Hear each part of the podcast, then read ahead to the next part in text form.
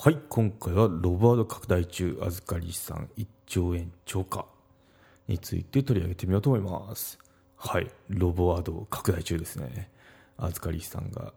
1兆円超えコンピューターの自動運用っていうのが拡大しているそうです。そうですねちょっと今緊急で音声取ってるんですけど。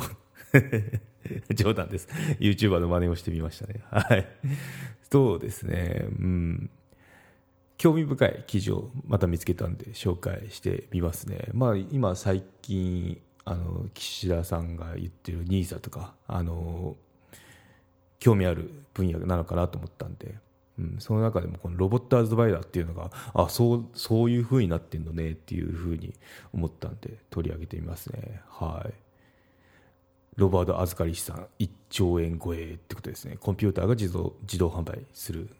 自動販売じゃない自動運用するものになりますね。はい。また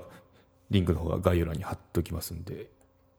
短いですけど、まあ、あの覗いてみてくださいというところですね。はい。うん、そうですね。コンピューターが自動で資産を運用するサービスロボットアドバイザーロボアドバイザーですね、うん、ロボアドを提供する主要5社の合計預かり資産が9月末に1兆276億6億円と1兆円の大台に達したことが26日分かりました。ってことですね。1兆円マネーが動いてるわけですよ。はい。日本投資顧問業協会のデータをもとに集計しました。ということで共同通信ですね、はい、若い世代を中心にスマホで簡単に始められることが利用を後押ししています。ということですね、はい、SBI 証券は4月に SBI ラップを始めた。株式や債券不動産など6資産に分け分散投資をしますということであと楽天証券とかも楽ラップとかなんかいろいろそういった商品があるらしいですね。でウェルスナビは9月の預かり資産がウェルスナビってまあ大手ですよね。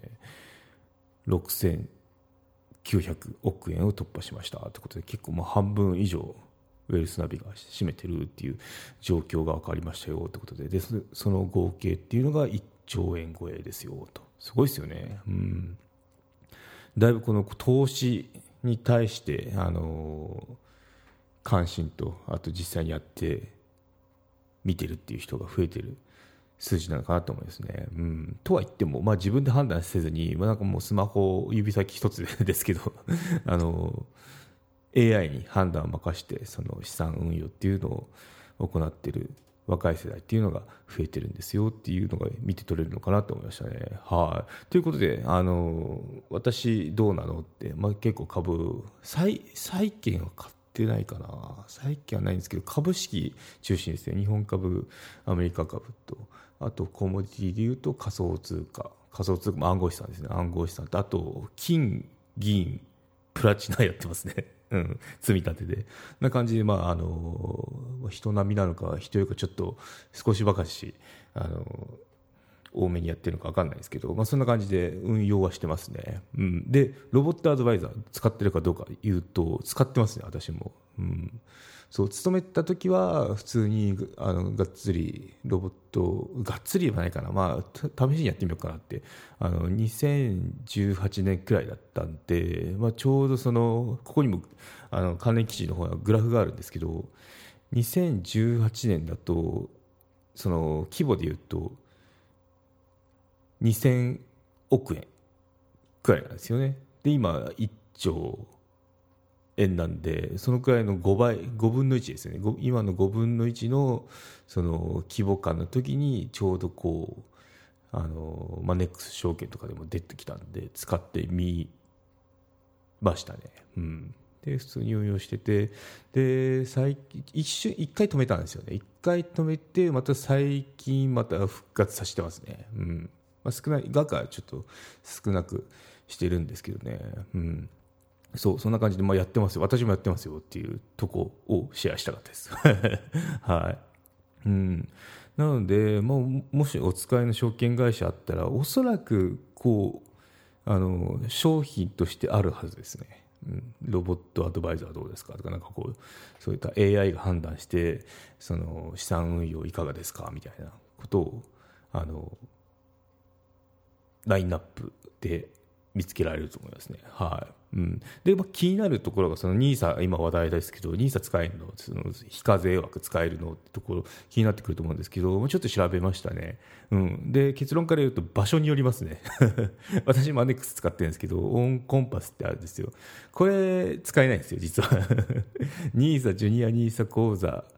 を利用できますかって質問あの Q&A だったんですけど、まあ、これは、ね、対応してませんよってことでそっかって、うん、確かにそうだなって。普通のあの課税枠の中であの運用されたなっていうのが、うん、そう特定口座使えるんですけどね、うん、っていうので。で使えるのはウェルスナビとかだったらそのおまかせ NISA 使えますよってことで。で枠も2つあるじゃないですか、まあ、これからどう変わっていくか分かんどう変わっていくか分かんないんですけど120万のその株の売買コースと。あと積み立ての場合って40万でしたよね。年間その非課税枠が。その2つがあるんですけどどっちなのって言ったらあの120万の普通の株の売買コースの方をあの利用するみたいですね。うん。そう。なんで、まあ、使えるとこもあるよってここはまあこれから始めようって人はあのまあ、非課税枠がいいよとか使いたいなっていう出会いはもうそうかもしれないですね。なんであのうん。この辺も使えるか使えないかってちょっとあの見てみるのは大事かなって思いますね。うん、まあ120万って結構あのこうある程度120万か200万か分かんないですけどその年間で運用するお金ってあるじゃないですかそこはその生活じゃないお金っていうのはっ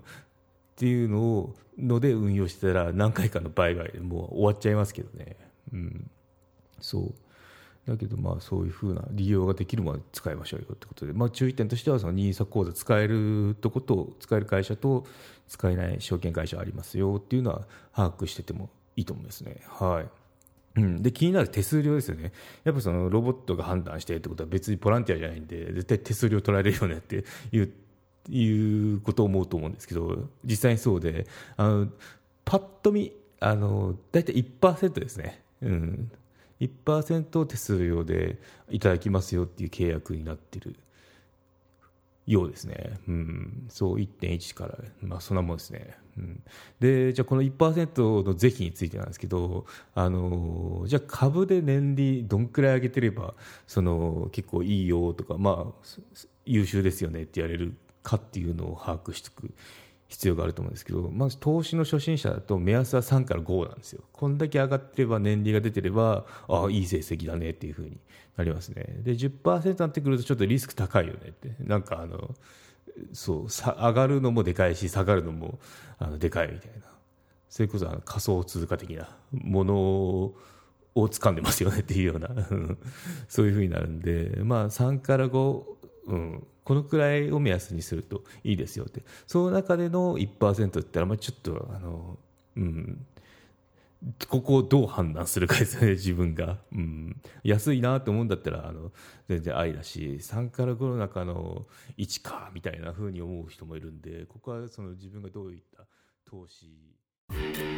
マネジク有料チャンネルのご案内をいたします。サブスク版チャンネル、マネジクプレミアムを Apple Podcast で金曜に配信中。サブスク会員は今までの会員限定エピソード全てを聞くことができます。Windows の方も iTunes から聞くことができます。トライアル期間もあります。ご登録して応援いただけると励みになりますので、どうぞよろしくお願いいたします。